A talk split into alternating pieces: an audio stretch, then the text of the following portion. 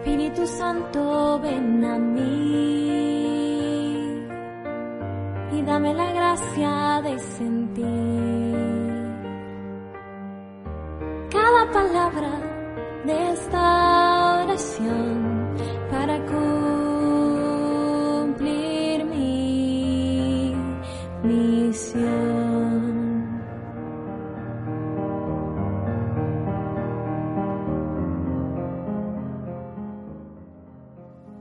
ponemos en estos momentos en la presencia del Padre, del Hijo y del Espíritu Santo.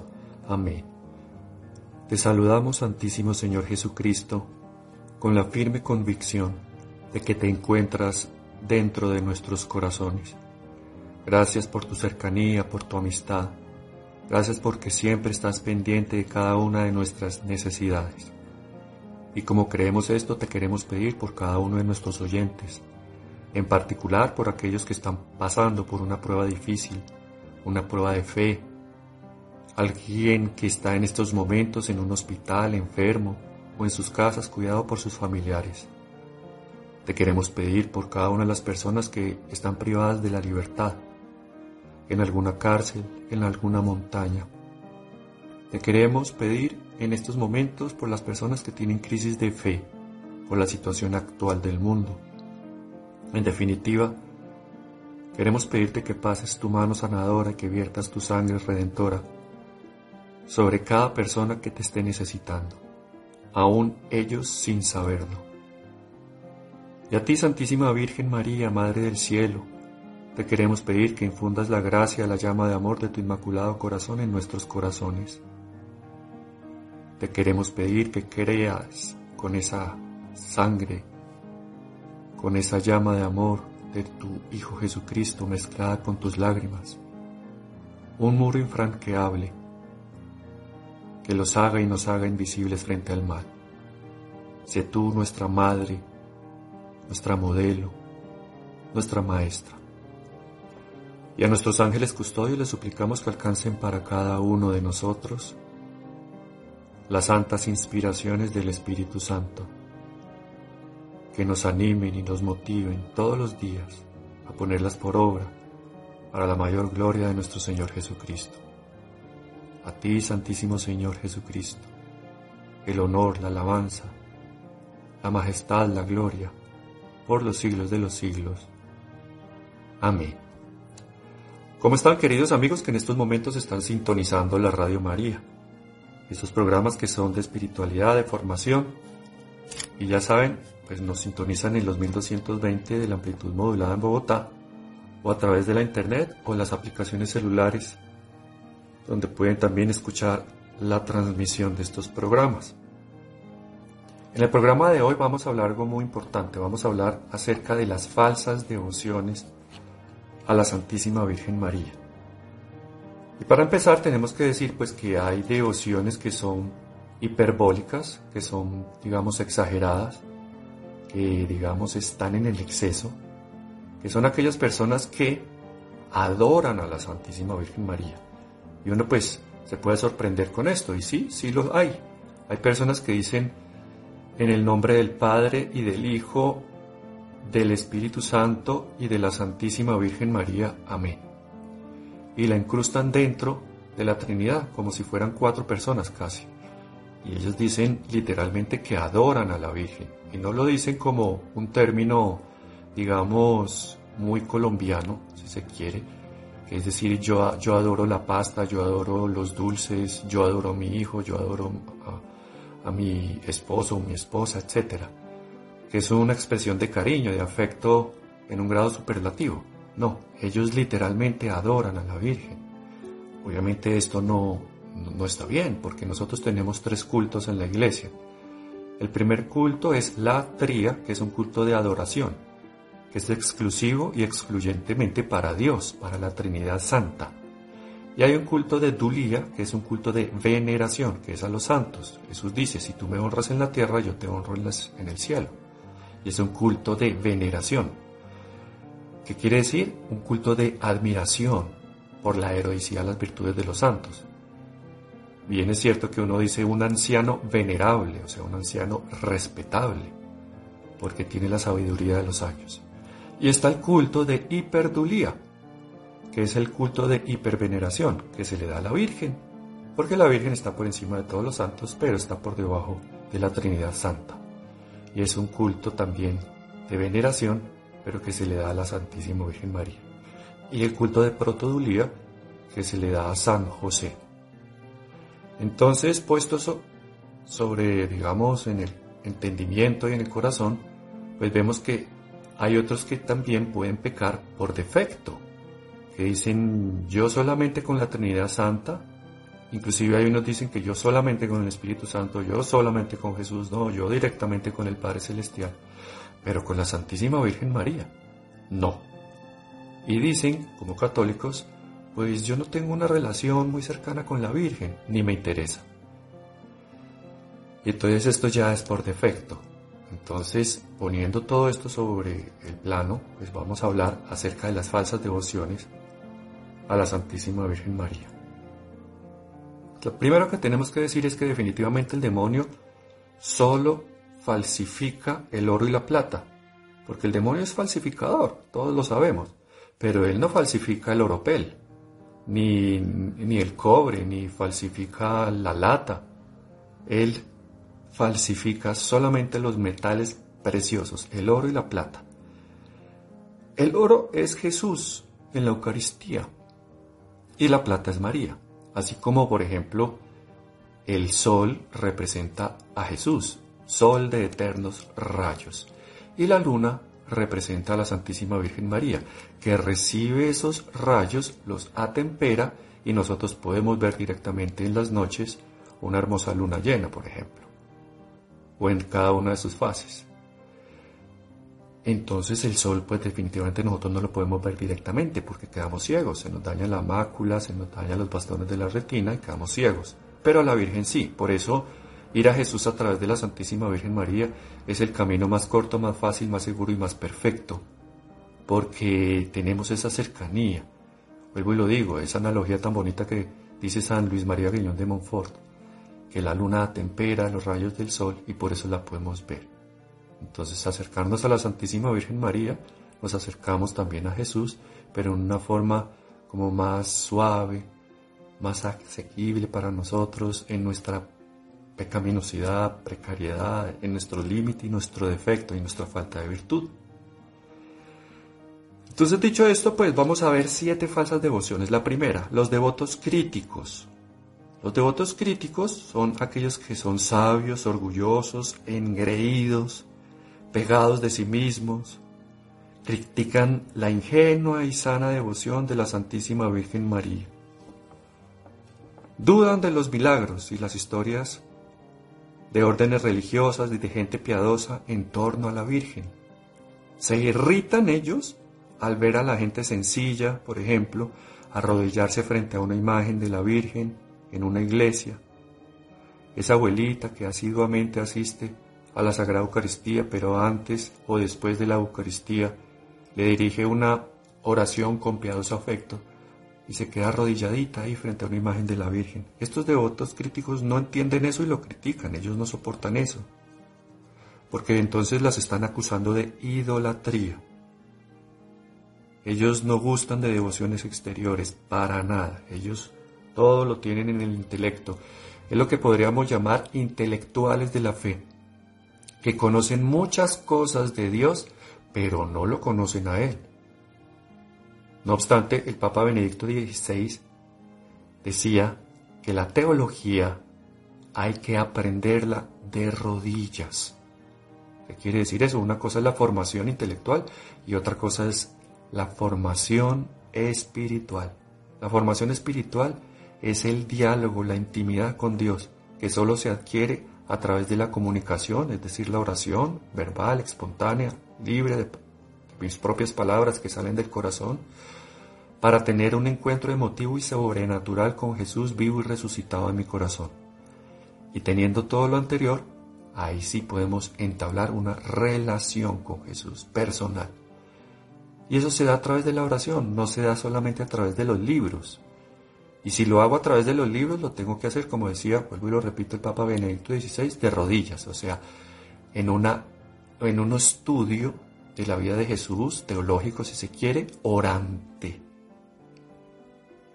Ellos no son tan ilusos para creer en cuentos e historias de revelaciones, de apariciones de la Virgen, de glorias de la Santísima Virgen María en la vida del hombre de piedad o la mujer de piedad. Ellos dicen que las alabanzas de los santos padres a María las ven como que están hablando oradores en forma hiperbólica, en forma exagerada, que están exagerando en las alabanzas y en decir palabras llenas de miel a la Santísima Virgen María, o sea, llenas de amor y de piedad.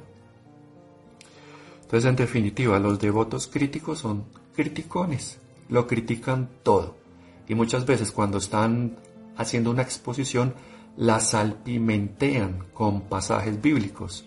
Entonces dice, bueno, esta parte le voy a poner un poquito del Antiguo Testamento, esta parte le voy a poner un poquito de estos versículos de las cartas paulinas, a esta otra parte de mi exposición la voy a salpimentar con algo de alguno de los cuatro evangelios. Entonces van adornando elocuentemente su exposición para que la gente vea que son muy sabios y entendidos. Entonces, como lo decíamos al principio, son sabios, orgullosos, engreídos y pegados de sí mismos. Prácticamente no están predicando a Dios, sino que se están predicando a sí mismos. Los segundos son los devotos escrupulosos. Son los que temen que al honrar mucho a la Santísima Virgen María están deshonrando a Dios o queriendo mucho a la Santísima Virgen María están dejando de querer a Jesús. O sea, prácticamente están poniendo en una competencia de afectos a Jesús y a la Virgen cuando es todo lo contrario. Ellos, como lo decimos, temen deshonrar al Hijo honrando a la Madre. No quieren que se hable tanto de la Santísima Virgen María. Creen que los que la oran a la Virgen, que le oran a ella, no le oran a Jesús. Cuando San Luis María Griñón de Montfort precisamente dice que María es el eco de Dios. Yo digo María y ella dice Jesús. María es el dedo de Dios, el dedo que la señala a Él, no a ella misma. Jesús es nuestro único mediador, dicen ellos, pero lo dicen con un énfasis un poco sospechoso. El único, o sea, nadie más. La Santísima Virgen María no. Las prácticas marianas son pérdida de tiempo, piensan ellos. Es poner en ridículo nuestra religión. Cuando nunca se honra tanto a Jesucristo como cuando se honra a la Santísima Virgen María. Y dicho sea de paso, estas falsas devociones, ustedes y yo hemos caído en ellas. San María Griñón de Montfort un día le dijo a Jesús, perdóname Señor porque yo solamente le hablo a tu madre, a la Santísima Virgen María, y no te dirijo mis palabras y mi afecto a ti. Y Jesús le dijo en el corazón, no tengas reato de amar a mi madre, porque nadie, nadie, nadie la ama más que yo. Desde esta perspectiva nos debe dar vergüenza lo poco que la queremos a ella. La iglesia con el Espíritu Santo bendice primero a María y después a Jesús, cuando decimos en Lucas capítulo primero versículo 42, bendita tú entre las mujeres y bendito el fruto de tu vientre, Jesús. O sea, primero la iglesia bendice a la Virgen y luego bendice a Jesús, porque primero se encarnó la Virgen y luego se encarnó Jesús. ¿Y por qué hace esto la iglesia? Para bendecir más perfectamente a Jesús. Sí, porque para bendecir más perfectamente a Jesús hay que bendecir primero a María. Porque cuando bendecimos primero a María, a través de su purísimo e inmaculado corazón, bendecimos a Jesús. Entonces nuestras bendiciones a Jesús, a través de ese purísimo corazón, se convierten en un sedazo que cernido a los pies de la cruz, bendecimos diáfana y perfectamente a su Hijo Jesucristo, a través, vuelvo lo digo, de ese purísimo corazón. Es decir, que María es más importante que Jesús, no. Esto sería herejía, y eso no lo estamos haciendo. Estamos diciendo que nos acercamos a Jesús a través de María como lo han dicho los santos Monfort y como lo decía San Marcelino Champagnat, a Jesús por María y al Padre por Jesús. La tercera falsa devoción son los devotos exteriores. Estos devotos exteriores se desviaron del camino porque tienen una devoción que es desdibujada también, como todas estas falsas devociones. Su devoción solo consiste en prácticas exteriores, epidérmicas. Carecen de espíritu interior. Rezan, muchos rosarios, pero en forma atropellada. Hoy me recé cuatro rosarios, pero bueno, ¿cómo los rezó? En una forma distraída y atropellada. Santa Teresita del Niño Jesús una vez dijo, yo he descubierto que rezando un solo Padre nuestro con piedad, afecto y amor y devoción, recibo más gracias y consolaciones de Dios que rezando todo un rosario en forma atropellada y distraída. Ellos van muchas a muchas misas casi que todos los días, pero sin atención, totalmente distraídos y sin hacer conciencia delante de quién están. Participan en muchos grupos de oración, pero sin enmendar sus vidas. Se convierten en turistas carismáticos. Van en un grupo que tiene tal piedad y devoción, van a otro para complementarla y así, pero no profundizan en ninguno.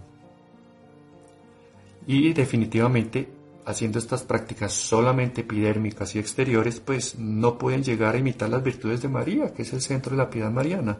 Imitarla a ella, convertirnos en imitadores de María, hacer las cosas por María, con María, para María y sobre todo en María, dentro de su corazón y el corazón de María dentro del mío. Solo buscan lo sensible de la devoción, el olor a rosas, las escarchas, las imágenes que se manifiestan, esa emoción interior, esa lagrimita de piedad después de haber hecho una oración. Solo buscan eso, lo sensible, lo externo, y sin darse cuenta todo lo hacen por rutina. Y la rutina pues es la polilla de la fe. Lo interior es lo esencial. Lo exterior simplemente es algo que me tiene que llevar a llevar a esa práctica interna.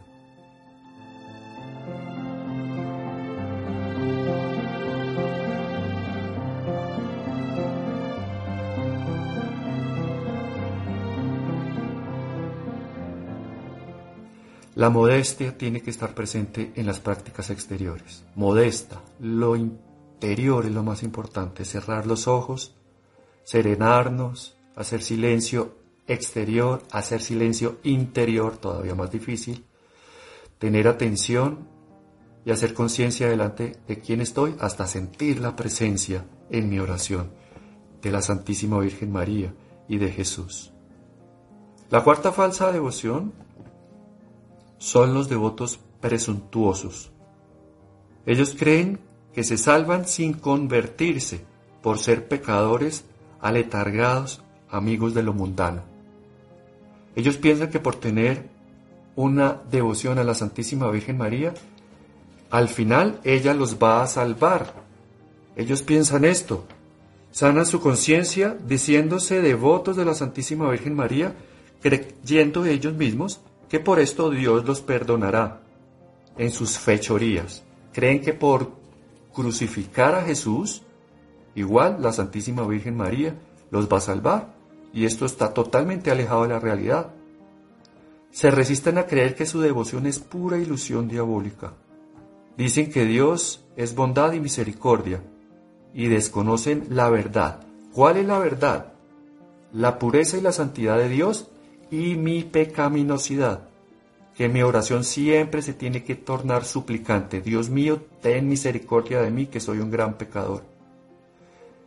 Dicen que rezan a la Virgen, llevan el escapulario, ayunan los sábados, pertenecen a cofradías marianas, etc.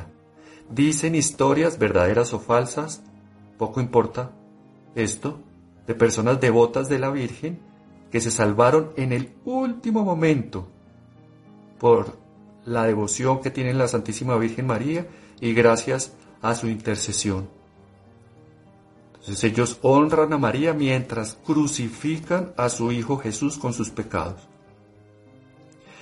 Si María se obligara a salvar por misericordia a esta clase de personas y de falsos devotos,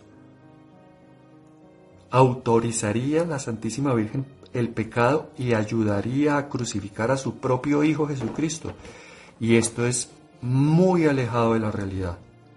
Esto sería horrible sacrilegio. Si bien para ser devoto de la Santísima Virgen María no se necesita ser santo, es más, somos devotos y nos consagramos a la Santísima Virgen María porque no somos santos y la necesitamos a ella. Entonces, si bien esto es cierto, sí se debe evitar el pecado, rechazarlo, imprimirse en el corazón de la Santísima Virgen María.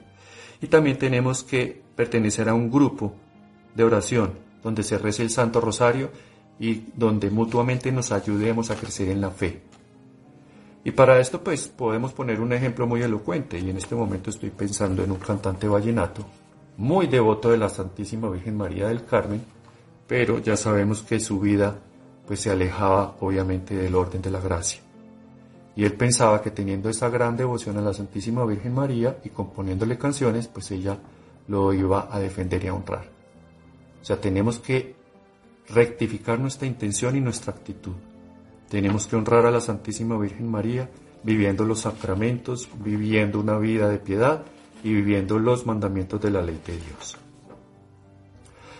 La quinta falsa devoción son los devotos inconstantes. Ellos la honran a intervalos, a veces son fervorosos, a veces tibios, a veces se enfrían.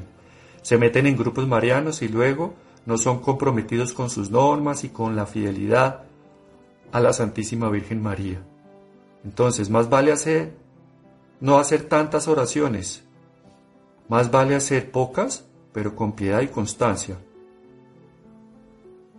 No es bueno recargarse en tantas devociones, tener devociones privadas pocas, pero firmes y constantes. Es preferible en este caso entonces hacer menos, pero con amor y fidelidad, a pesar del demonio, el mundo y la carne. Entonces estos devotos inconstantes se deben comprometer en un solo grupo de oración y colaborar con los carismas que Dios a cada uno de nosotros nos ha ayudado. Y el principal carisma, la oración. Una persona que no tiene una relación personal con Dios se convierte en un grupo de oración en un lastre, en un peso muerto. La raíz de los grupos de oración es nuestra oración personal. Y esa raíz va a ser que se den las flores y los frutos del Espíritu Santo en ese grupo y que crezca el grupo, no solamente en número, sino en carismas. La sexta falsa devoción son los devotos hipócritas. Y estos sí que son peligrosos. Encubren sus pecados y costumbres perversas bajo el manto de la Santísima Virgen María. Pasan ante los demás por lo que no son, son lobos disfrazados de ovejas. La diferencia entre los hipócritas y los presuntuosos está en que los hipócritas quieren pasar por santos ocultándose bajo el manto de la Santísima Virgen María. Son esas personas que impostan su voz en la oración, parpadean tres veces más rápido de lo normal, miran al cielo con mejillas sonrosadas, haciéndose pasar por santos, y detrás tienen una vida totalmente diferente son maltratadores de sus propias familias y tienen una vida que no va de acuerdo al Evangelio. Entonces, estos son los hipócritas muy peligrosos. En cambio, los presuntuosos son pecadores, abiertamente pecadores, y no les importa, porque se dicen a ellos mismos, como lo vimos, que la Santísima Virgen María al final los va a salvar. Estos llevan una vida abiertamente pecaminosa, como lo decimos, que no están interesados en cambiar. Y la séptima y falsa última devoción son los devotos interesados. Su nombre lo dice todo, acuden a la Santísima Virgen María solo por necesidad, para ganar un pleito, evitar un peligro, curar una enfermedad, buscar un empleo, etc. De lo contrario, no se acuerdan de ella, no acuden por amor, sino por interés. Piden y piden y piden, esa es su oración, se vuelve una oración pedigüeña y ya no saben más que pedir. No se dan cuenta que ella es el regalo más precioso que Dios nos puede dar y no la podemos tratar como si fuera una empleada de servicio, que ella viene, nos hace un favor y luego le decimos muchas gracias, ya te puedes retirar. Cuando te necesite, te volveré a invocar. Eso no es justo con la Santísima Virgen María. Nosotros la amamos porque es nuestra madre y ella se merece todo nuestro amor, porque amor con amor se paga. Y bien, queridos amigos, así entonces vamos llegando al final de nuestro programa. Tenemos que abrazar las verdaderas devociones a la Santísima Virgen María, que es tierna, constante, fiel, desinteresada y solamente es motivada por el amor, para cumplir la voluntad de Dios y en esto glorificarlo a Él.